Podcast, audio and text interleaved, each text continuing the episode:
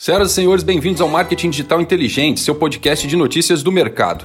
Oferecimento Publia. Fortaleça sua estratégia digital com a mídia programática. Saiba mais em publia.com. Pix já acumula mais de 395 milhões de chaves ativas de novembro de 2020 até janeiro de 2022. As chaves aleatórias, teoricamente as mais seguras por não estarem vinculadas a nenhum dado sensível do usuário, são as recordistas, mais de 145 milhões de chaves ativas no acumulado até janeiro de 2022. Em segundo lugar, temos as chaves que utilizam CPF, são mais de 99 milhões ativas. Esse tipo de chave também é a menos recomendada, pois, além de dado sensível, CPFs são utilizados para aplicação de vários tipos de golpes e fraudes no Brasil. São mais de 4 mil tentativas por dia. Na sequência, temos celulares com mais de 85 milhões de chaves ativas, é outro tipo de chave que também não é muito recomendada por especialistas. Depois temos e-mail com mais de 57 milhões e por último, CNPJ com pouco mais de 7 milhões de chaves ativas até janeiro de 2022. Quando analisamos a natureza das chaves, a maioria esmagadora são de pessoas físicas,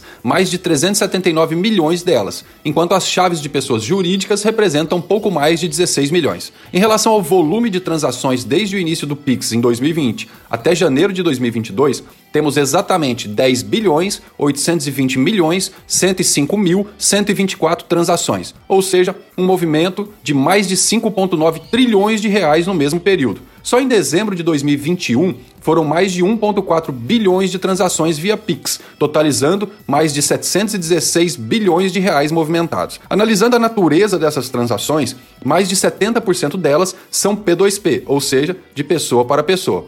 Apenas 3% dessas transações são B2B, ou seja, de empresas para empresas. Um grande abraço e até a próxima. Oferecimento Publia. Fortaleça sua estratégia digital com a mídia programática. Saiba mais em publia.com.